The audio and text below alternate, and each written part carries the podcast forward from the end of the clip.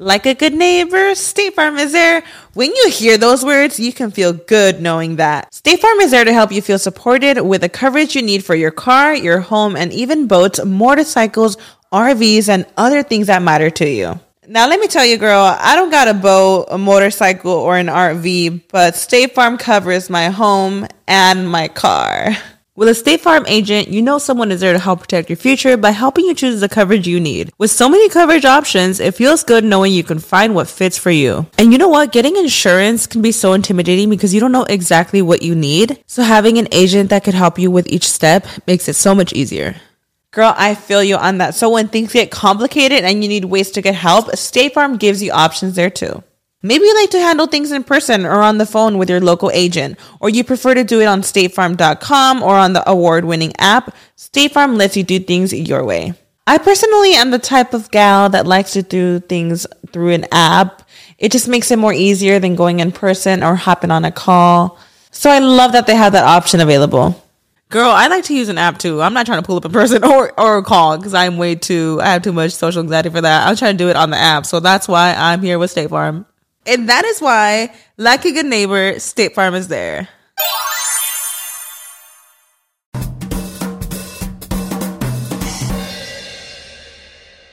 Hello, mi gente amada, y bienvenidos a otro episodio de Bla Bla Bla. Muchísimas gracias por estar escuchando. Muchas gracias por elegir este podcast. Hay tantas opciones que uno se siente, eh, se tiene que sentir agradecido de cuando alguien eh, te elige escuchar a ti. O sea, que agarra su celular y dice, tengo que fregar todos estos platos, ¿qué voy a escuchar? Y te eligen a ti. Uno dice, gracias, gracias a ti que me estás escuchando mientras lavas esos platos con, bueno, ese grasero que te comiste. Te debería dar vergüenza, pero está bien. Todos, todos tenemos nuestros días que nos provoca comer así. Les recuerdo que el inicio del podcast está aquí y el final está en patreon.com slash bla bla bla podcast. Visiten ese link si quieren ver cómo es el tema de suscribirse al podcast y muchas gracias a los que ya están y a los que están escuchando desde YouTube, desde Spotify, desde Apple Podcast, desde Google Podcast.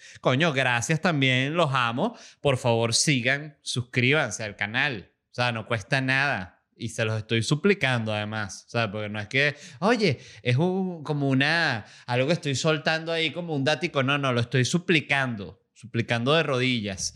Eh, Miren, muchas cosas de las cuales hablar hoy, pero la primera, y es una noticia que me impactó mucho, la verdad, es que Francia registró su primer nacimiento gracias a un trasplante de útero. Esto es un síndrome que se llama el síndrome Rokitansky. Rokitansky es un síndrome que te da y nace sin útero. Una de cada 4.500 mujeres nace sin útero con este el síndrome de Rokitansky. Rokitansky, exacto. Yo no sabía ni siquiera que era posible trasplantarse un útero. Me quedé muy impresionado. Además, le pusieron el útero de la madre a la hija. Esto para que lo escuche un conservador y se vomite y diga, ¿qué viene después? ¿Le van a poner un útero a un gay? Seguramente. Seguramente. Eso viene, es cuestión de, de nada. O sea, estamos ahí a un año, dos años. Eh, o no lo digo como algo malo, me parece todo muy bien. Que quien quiera se ponga el útero que se le dé la gana y que para lo que se le dé la gana. Pero sí creo que un hombre no se puede poner un útero a una mujer y, y parir y ya no hay como una como unas conexiones ahí que no tenemos este y seguro no pero también eso le conectan le van a poner unas tetas y de las tetas para la vaina y el, ombligo umbilical y le van a meter también placenta ah, bueno pero ya entonces es más fácil más fácil embarazar a una mujer definitivamente que embarazar a un hombre eso sí no hay duda. Entonces, bueno, este bebé nació en el útero, o sea, se, se creció en el útero de la abuela cosa que me pareció muy buena porque también se recicla el útero, ¿no? O sea, ahorita que estamos en toda esta época de reciclaje, de oye, porque tienes todo tanto plástico, tanto tal, bueno, también tanto útero, ¿no? Este útero se puede usar una vez y ahí estuve leyendo, hay casos que se han usado úteros más, o sea, que se, el útero cuando se parió, después el útero fue donado y ese útero con otro dueño parió dos bebés más. O sea, eso es como esos carros que, ¿sabes? Que de repente tienen tres dueños y un cuarto dueño ya lo usa para taxi, que tú dices, coño, ese, ese, ese carro ha llevado pela. Y bueno, para que sepan, el primer caso de un trasplante exitoso de útero fue en, Suecia. Eh, para quien no sepa este caso que fue revolucionario a nivel de la medicina, se le sacó el útero a una chimpancé adulta y se le metió a esta mujer sueca y la mujer sueca quedó embarazada y parió un bebé chimpancé. Qué locura, ¿no? Se pensaba que iba a parir un humano, pero no, parió un, un chimpancé y en ese momento no se sabía que el útero era el que determinaba eh, de qué especie era el bebé. No se sabía, se pensaba que era la, mezcla genética del, espermatozoide con el óvulo, pero no, todo esto estoy diciendo evidentemente es mentira. Em, y no lo digo por ustedes, no me importa que ustedes estén totalmente desinformados por mí, porque si ustedes se informan por mí, ahí el problema es de ustedes, la verdad. Eh, lo digo para el, por el algoritmo, que el algoritmo está escuchando y no diga, no, pero este, este animal está diciendo que, que a una, una mujer sueca le pusieron un útero de chimpancé, cuando eso claramente es mentira. Y sí, sí lo es. Brasil, escuchen esto, fue el primer país en el cual se le trasplantó un útero a una mujer de una mujer francesa muerta. O sea, el doctor dijo, no, ya va, ¿qué pasó? No me botes ese útero, no me lo botes no, pero ¿qué hace usted con eso, doctor? Que no me lo botes. Déjalo ahí en la nevera. Sácame el útero y déjalo en la nevera. Y le pusieron este, este útero. fíjense que yo hablo del útero como si fuese un air fryer. Es más o menos el tono que he usado todo el tiempo que he hablado del útero. Porque la verdad, el útero me lo imagino como una bolsa ya. Ni siquiera nunca, o sea, lo recuerdo incluso de, de los dibujos de, del colegio. útero, vamos a ver de qué tamaño es el útero. Sí, estoy, claro con lo que es el útero, la verdad. Este, pero siempre está el dibujo de frente que se ve como el triángulo, ¿no? Como la, la vagina con las trompas de falopio. Yo, yo necesito aquí es el corte lateral para ver cómo es el útero de lado. Ah, mira, lo que está. El útero en retroversión, en anteversión. Sí, tal cual, una bolsa. Eh, entonces, ¿qué era lo que está? Ah, bueno, le pusieron a esta mujer brasileña el útero de esta francesa muerta y nada, lo que nació evidentemente fue un fantasma francés. Em, también está, esto es otro, otro caso médico, el que fue, no es un, en este caso, un útero, ¿no? Pero es otro, otro hecho revolucionario de la medicina que fue el primer maracucho que nació en Pepito, ¿no? Que, o sea, en este caso se agarró el, el, feto muy, muy pequeño, de apenas un par de semanas, y se puso este, este feto dentro de un pepito, ¿no? Un pepito de maritierra, todo, pollo, carne, todo, este, buen pepito. Y el feto se alimenta, en este caso, no es a través de la madre por el cordón umbilical, sino aquí el bebé se alimenta del pepito, ¿no? Saca todos sus nutrientes del pepito y crece hasta ser un maracucho adulto que ya sale, ¡ah, agargación! Es más o menos así. Ese es el, el primer eh, maracucho inseminado en pepito. Eh, no es una noticia evidentemente muy conocida, pero es una noticia que existe y que la tenía que decir. Yo quiero agradecer a, todos los médicos que estén escuchando esto por, por eh, y ni siquiera a ustedes, a los de su gremio, que son estos locos que se atreven a hacer este tipo de, de operaciones que nunca se han hecho y dicen, déjame, vamos a hacerlas, ¿sabes? Yo sí le quiero echar bola, o sea, siempre dentro de la medicina incluso y de cualquier área tiene que haber un loco para que haya innovación, porque alguien tiene que lanzarse la primera de, ok, yo sí le voy a poner, pásame, pásame ese útero, ¿vale? Pásame ese útero, vamos a, vamos a meter ese útero a esta mujer. Y entonces le ponen su útero, bien, pero sí, todo el mundo, si fuese por los médicos que están asustados, y no, yo no quiero operar, pues, si, ay, si se me muere y tal. Ah, bueno, así no se va a llegar a ningún lado. Tiene que haber... Eh, coraje, coño, valentía. Valentía. Y me llamó tanto la atención esto del, útero, el trasplante de útero, que me puse a googlear sobre cirugías o eh, intervenciones quirúrgicas extrañas o, locas, ¿no? Y les voy a hablar de algunas porque efectivamente son bien extrañas. Hay una que se llama plastia de rotación. Ya les voy a decir qué es eso, pero primero voy a tomar café. Mhm. Ah, está caliente. Qué maravilla. Delicia. Plastia de rotación. ¿Qué es la plastia de rotación? Bueno, se los voy a explicar. Yo vi a, a, la, a la chamita a la que le habían hecho la plastia de rotación, ella explicándolo, y ahorita yo lo voy a explicar. La plastia de rotación es una operación en la cual te cortan, este, vamos a decir que esta es la pierna, ¿no? Te cortan de acá hasta acá, o sea, te cortan por encima de la rodilla, un segmento que va por encima de la rodilla y por debajo de la rodilla, o sea, justo toda esa articulación. El caso de esta paciente, ella tenía como un cáncer en la pierna, en la rodilla, en la rótula, no sé qué tal, pero le cortaron eso. Entonces lo que hacen es que cortan ese segmento donde está la rodilla. Imagínate, la rodilla eh, corta como 15 centímetros para arriba y la otra 15 centímetros para abajo. Quitas ese pedazo y el pie, o sea, lo que queda del pie, que es un pedazo de hueso, el talón y el pie, lo voltean y lo empatan al hueso de arriba, de tal forma de que tu pierna ya no termina, o sea, tu muslo ya no termina en una rodilla, sino termina en un talón, que es un pie volteado. Entonces, ese talón es el que apoyan de la prótesis y que no es perfecto porque mejor que una rodilla, un muñón para una prótesis es un talón. Y ganó, obvio, pero que, qué cirugía tan loca. Y es como una, una opción que hay para que, para que no pierdas la pierna completa. O sea, que ahí es que el médico empieza como a negociar contigo. Y mira, te tengo una mala noticia con la pierna. Y tú, ay, doctor, me la van a tener que cortar. O sea, sí, pero no completa. O sea, déjame explicarte. Eh, bueno, te vamos a cortar un pedazo, te vamos a voltear el otro y te va a quedar el pie volteado para atrás, pero coño, con el talón para enfrente para que tú apoyes. ¿Y que cómo es eso? Así como suena, tal cual. Tal cual así.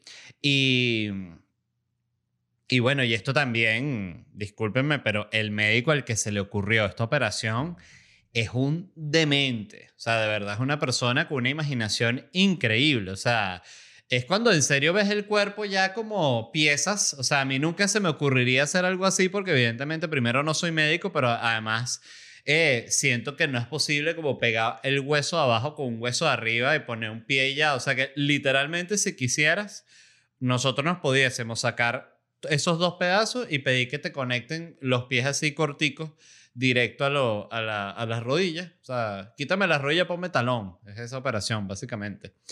Eh, esta otra se llama osteo, osteoodontoqueratoprótesis, que es restaurar la vista con un diente. Yo también cuando lo leí me quedé así como ustedes cuando lo escucharon. Restaurar la vista con un diente. Sí, restaurar la vista con un diente. Eso es posible. Y esto sí se los voy a tener que leer textual porque incluso leyéndolo no entendí nada. Entonces realmente lo estoy leyendo para los, bueno, los que sean que estén escuchando de ustedes, que sean más inteligentes que yo, para que ustedes sí lo entiendan. Pues, o sea, para que alguien lo entienda. Dice, el procedimiento implica la extracción, la extracción del diente canino o premolar del paciente y el hueso circundante. Y al usar el propio diente del paciente es poco probable que el cuerpo lo rechace, por lo que se perfora un agujero en el diente y se inserta una lente de plástico. La estructura lente-diente, así se llama la estructura lente-diente, se implanta entonces en la mejilla del paciente, o sea, donde se quitó el canino con el hueso, ahí pip, donde crecen nuevos vasos sanguíneos durante unos meses, ahí en, en ese hueso, y después eso se retira y se pone en el ojo, y listo. Puedes ver a través de esa lente restaurando la visión mm, del paciente. Entonces, bueno, eh, decía aquí donde leí esto que era como un ejemplo de por qué las ramas de las medicinas tienen que trabajar entre ellas, porque en este caso, fíjense lo que habían logrado un oftalmólogo con un dentista, y sí me quedé muy loco, la verdad, de que hubiese, o sea, que, mira, y ese diente tan raro, no, eso no es un diente, eso es un ojo que me está creciendo ahí, ¿cómo? Y es así exactamente, es exactamente, qué locura, las vainas que se están haciendo son impresionantes, y yo no estaba enterado de nada de esto. Eh, les leo otra, Hemis, hemisferectomía que es quitar la mitad del cerebro para evitar convulsiones. Así tal cual como suena. Gente que tiene epilepsia o que tiene cualquier tipo de enfermedad que le tiene demasiadas convulsiones, literal le quitan casi la mitad del cerebro o la mitad completa. O no es que se la quitan, sino como que se la desconectan, como si le desconectaran el USB, algo así, de un lado al otro. Y, y eso le, le calma las convulsiones a la gente. Esto de nuevo también me pareció una locura. Por otro lado, tiene que tener su lado positivo que te quiten la mitad del cerebro, porque si te quitan la mitad del cerebro, coño, eh, es mitad de la pensadera. O sea, si tú estás atormentándote desde la mañana, bueno, ahí vas a tener a la, mitad. Eso es lo mínimo que esperaría yo. Y que no, porque te quitamos la, o sea, te dejamos la parte que es puro tormento. La, la otra era la que te lo equilibraba un poquito de felicidad, pero coño, esa es la que está enfermita. Ay, no me digas eso. Sí, o sea, vas a estar vivo, pero pura tristeza. No, con razón sí me sentía así como triste a pesar de que me salvé de la operación. El doctor, sí, eso sí se me olvidó decirte, disculpa. Bueno, este, mm, por cierto, escuché una, eh, no, vi una película que se llama The Sound of Metal. The Sound of Metal, sí. Está en Amazon sobre un baterista que se queda sordo. Bastante buena, es un drama, pero me pareció tolerable. Igual siempre los dramas... Eh, las pocas veces que los veo es porque pienso que es una película que no es tan drama y la empiezo como a ver para ver qué tal y termina siendo un drama horrible y bueno, ya estoy aquí, pero me pareció estuvo muy buena, recomendada es lo que quiero decir. Hey, it's Kaylee Cuoco for Priceline. Ready to go to your happy place for a happy price? Well, why didn't you say so? Just download the Priceline app right now and save up to 60% on hotels. So, whether it's Cousin Kevin's Kazoo concert in Kansas City, go Kevin, or Becky's Bachelorette Bash in Bermuda, you never have to miss a trip ever again. So, download the Priceline app today. Your savings are waiting. Go to your happy place for a happy price.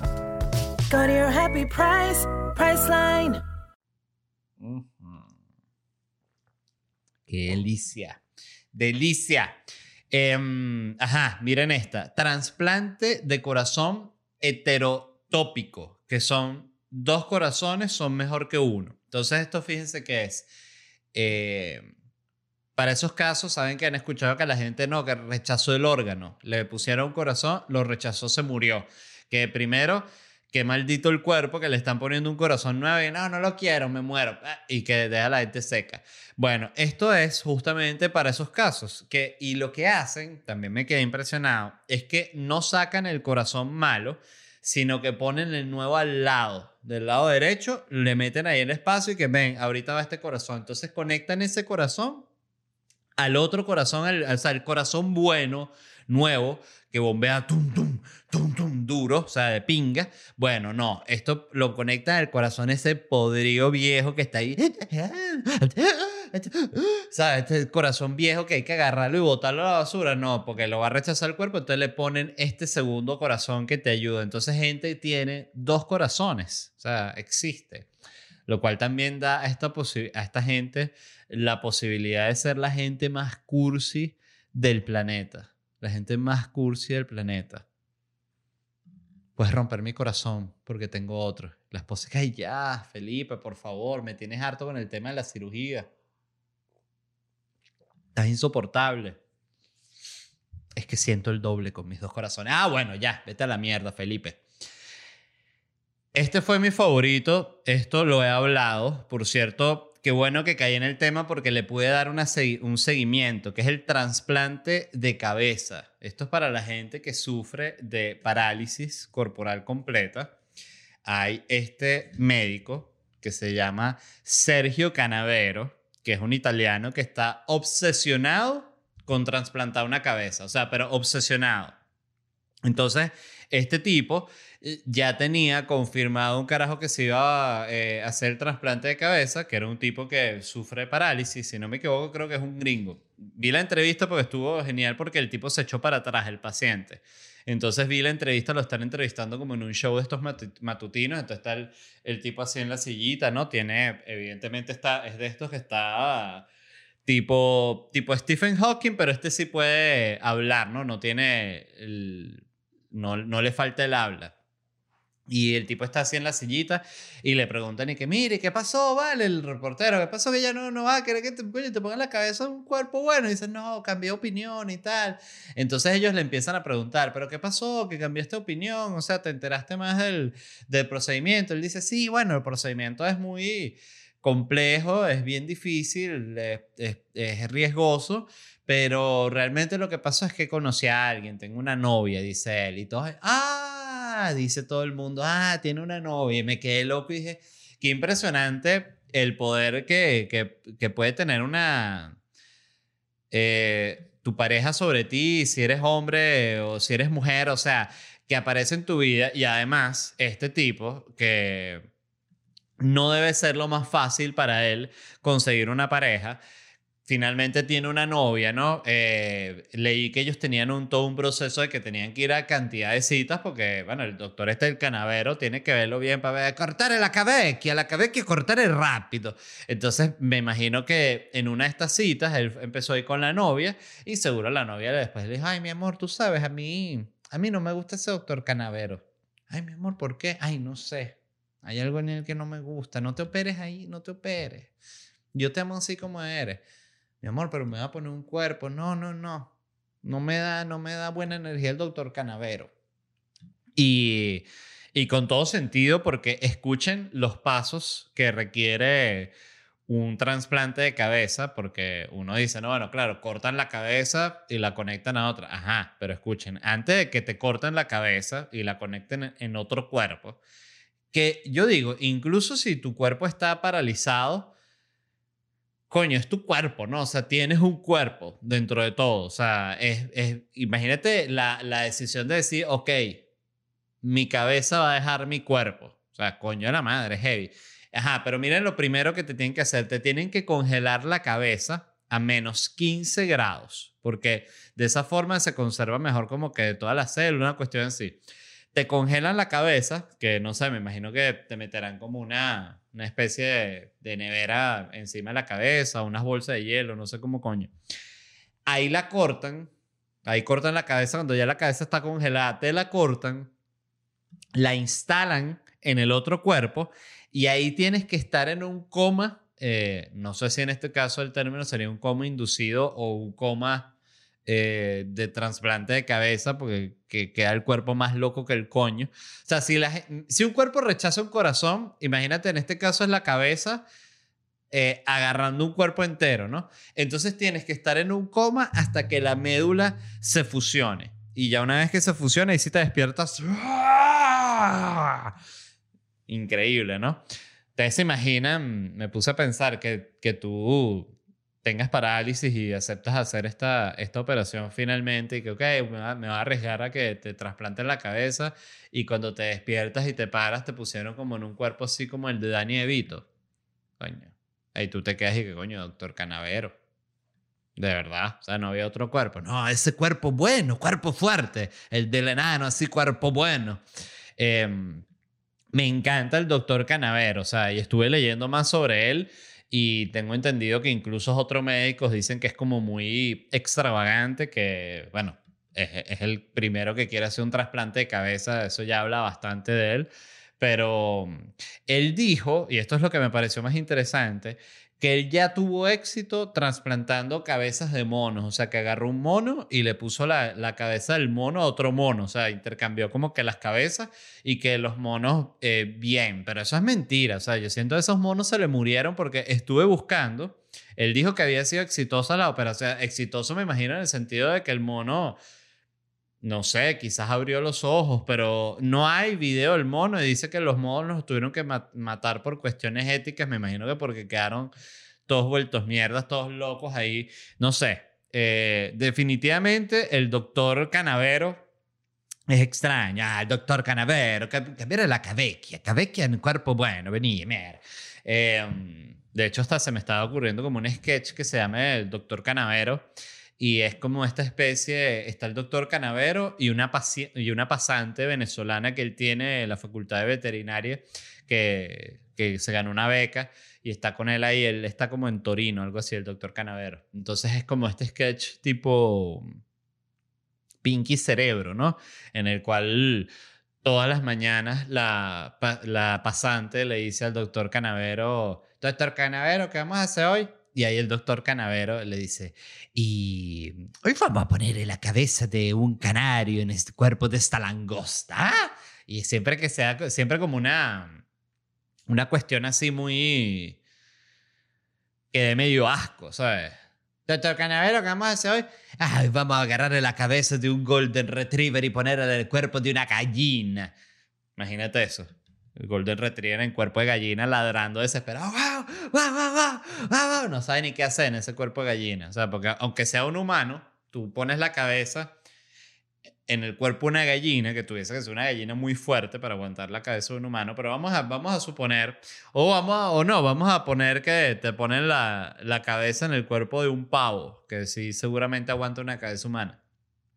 Oye, tú te despiertas, eres una cabeza humana en el cuerpo de un pavo, te sientes raro, eres, tienes el cuerpo de un pájaro, pero te pueden explicar. O sea, el doctor Canavero te puede decir, y lo vamos y a poner el cuerpo de un humano, pero de un accidente y solo había un pavo. Y puse la cabeza en el pavo para que no muriera la cabeza.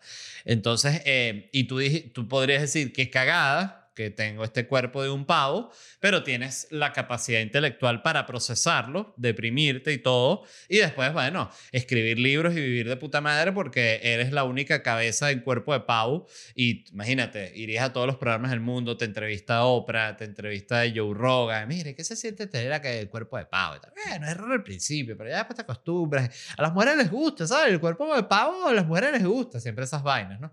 Em, entonces, nada, el, el punto es, para cerrar el, el tema de la, del trasplante de cabeza, es que no se hizo. O sea, estaba confirmado la rabia que se agarró el doctor Canavero cuando le cancelaron la- el trasplante de cabeza. O sea, después de conseguir ¿sabes? entrevistarse con un montón de gente paralizada. Mira, si te quieres cambiar la cabeza, sí. Y cuando le explican la operación, todos dicen, no, hermano, me quedo así pura cabeza, olvídalo.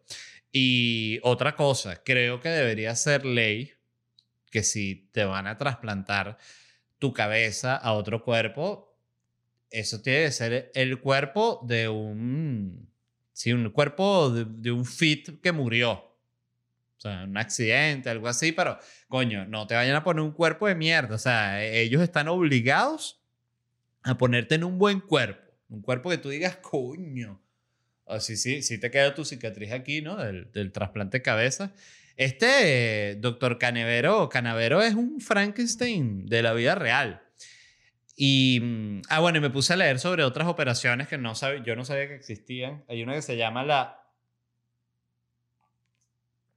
dimple, dimple, dimple, dimpleplasty, que es una cirugía para tener hoyitos así, de estos hoyitos, así. Es una cirugía para eso. Em, que quiero aprovechar el, el haber aprendido que existe esa cirugía eh, para decir que también aprendí que por eso no vencemos el cáncer, porque en vez de estar todos los médicos trabajando un tema importante, hay un médico que esté que ya descubrí cómo pone hoyitos, que es como que coño, por favor, hermano. O sea, mira todas las enfermedades, mira los, los niñitos cómo están, y tú estás para poner hoyitos. Coño. No, pero quedan chéveres, sí, claro, por supuesto. Em, esto es un procedimiento que leí que es simplemente te meten literal como una aguja y es como si agarraran un punto, como me imagino que es algo así como hacen en- con los almohadones esos como de sofá que les ponen un botón en el medio, que es como si jalaran el botón y eso hace como ese, esa succión en el medio del, del almohadón. Es exactamente eso, pero en tu cara. Entonces decía uno de los médicos que, que hablaba de la, de la intervención, que, que le decían a la gente que, que, coño, que si estuviese segura que quiere tener los hoyitos, porque esos son permanentes, que no es como el Botox que de repente quedas así, pero el Botox se, como que se diluye, el cuerpo lo absorbe, no sé cómo es la cuestión. Esto no, esto queda con los hoyitos para siempre. Y lo otro que decían era que los hoyitos son, o sea, tú no tienes control sobre ellos, o sea, que de repente estás triste y estás con unos hoyitos así, ¿no? Pues se te hacen solo. Otro, trasplante de cejas. Este tampoco... Estos son de estos que tú dices, ok, no es que no sabía que no existían, sino que no los había escuchado, pero es obvio, si existe el trasplante de pelo, también hay para cejas. Si te quieres poner pelo donde te quieras poner pelo, te puedes poner pelo. Este, no hay ningún tipo de problema. Esto lo que hacen es que agarran pelo de la parte de atrás de aquí de la cabeza y te lo ponen aquí en las cejas. Entonces me imagino que de repente tú puedes pedir eh, que ahorita que lo pienso, el pelo de las cejas es distinto a este pelo. O sea, porque el pelo que está en la parte de atrás de la cabeza es un pelo que crece infinito, mientras el pelo de la ceja tiene como un tope. Es como el, como el, es como el pelo de perro. O sea, que tiene como un tope de hasta donde llega, como un Doberman. Que tú ves que el Doberman tiene un máximo, ¿no? Y hasta ahí llega ese pelo. Entonces me imagino que si estos pelos de atrás de la cabeza te los pasan para acá, ese pelo te empieza a crecer así, tienes que pasarte la máquina cada cierto tiempo.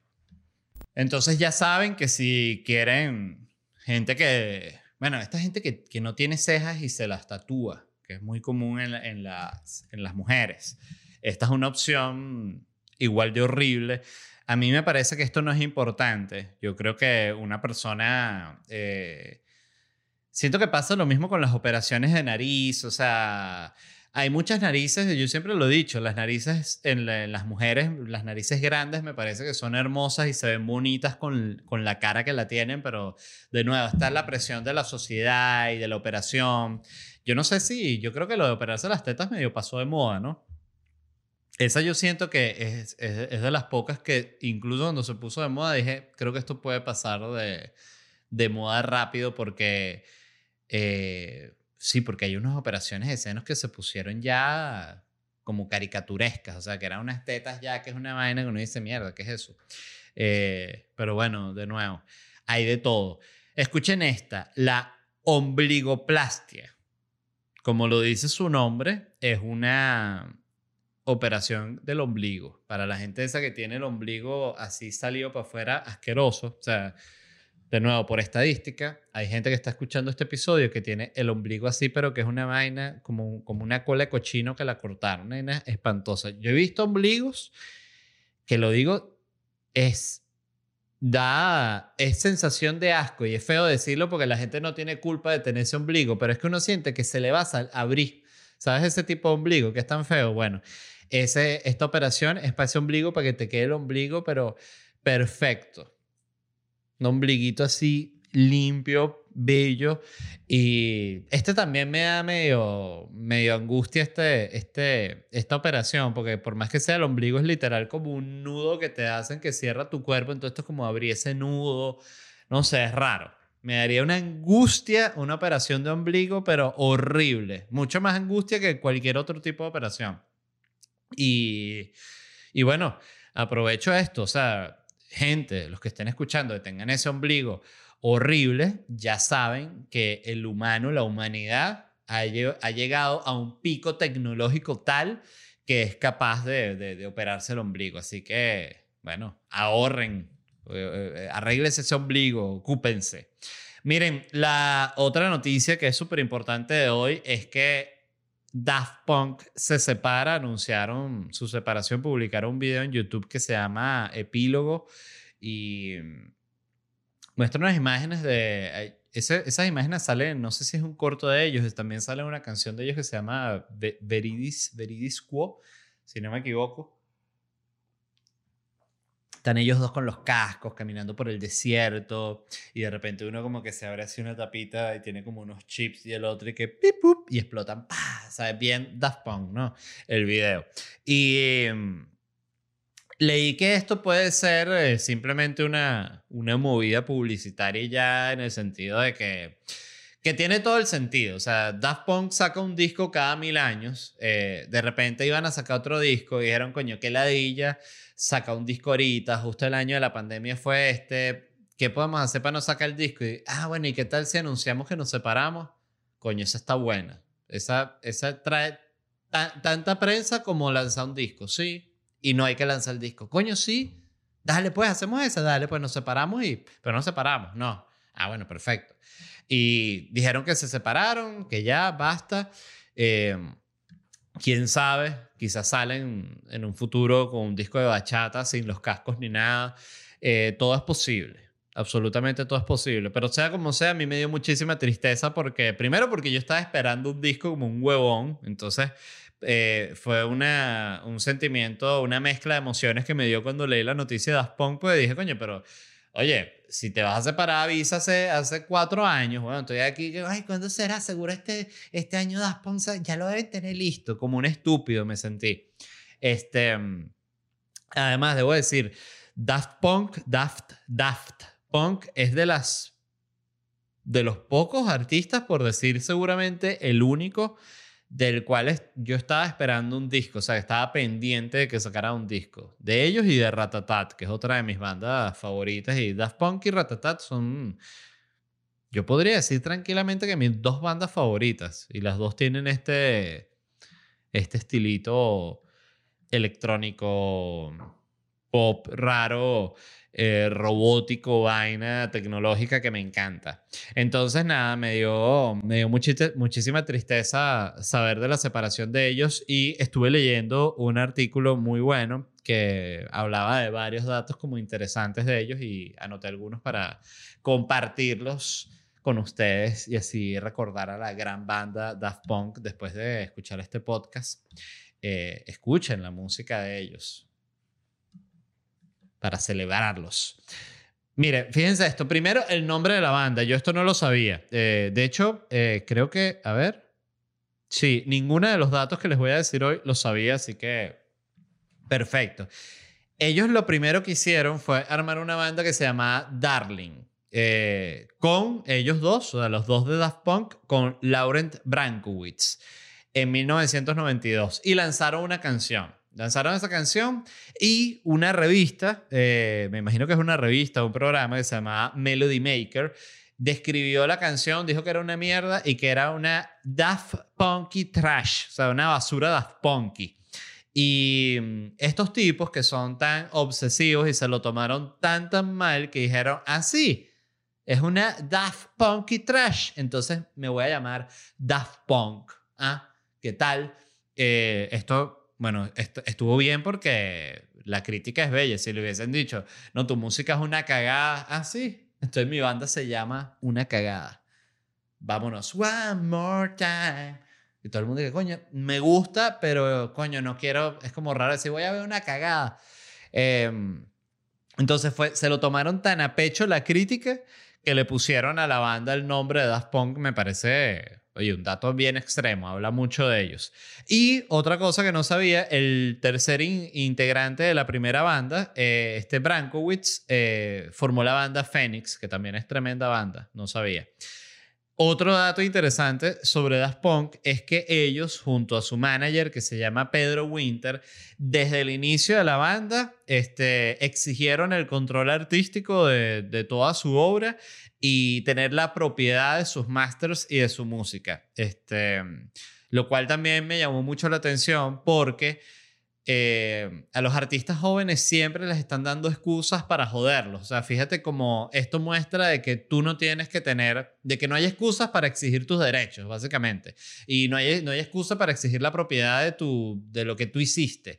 Eh, yo he visto, y esto lo sé por la cantidad de amigos músicos que tengo que, que han firmado con disqueras y de todo tipo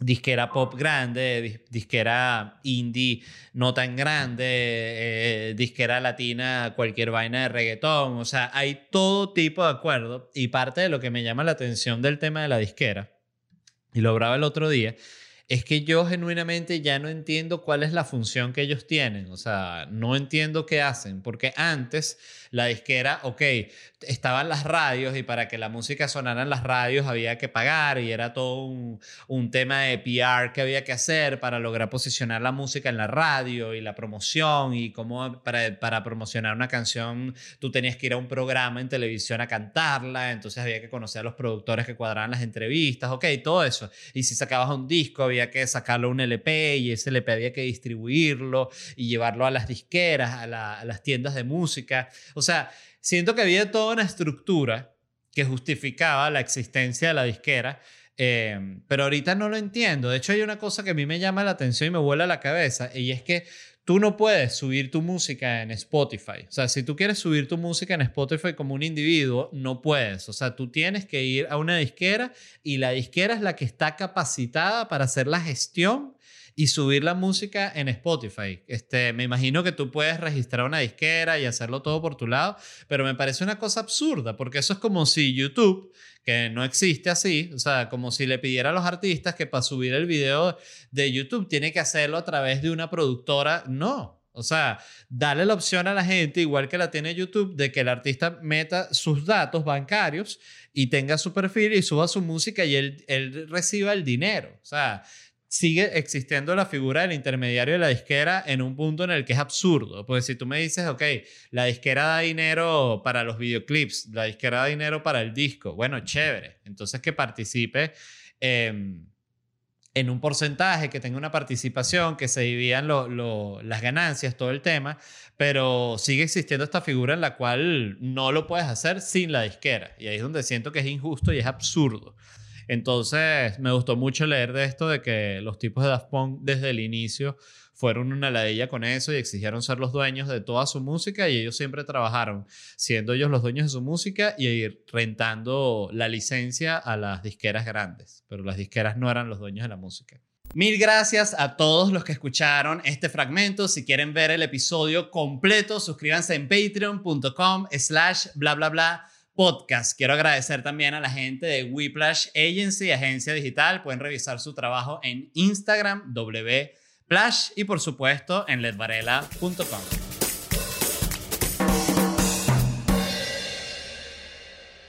Step into the world of power, loyalty and luck. I'm gonna make him an offer he can't refuse. With family, cannolis and spins mean everything. Now, you wanna get mixed up in the family business. Introducing The Godfather at ChumbaCasino.com. Test your luck in the shadowy world of The Godfather slot. Someday, I will call upon you to do a service for me. Play The Godfather now at ChumbaCasino.com. Welcome to the family. No purchase necessary. VGW Group. Void where prohibited by law. 18 plus. Terms and conditions apply.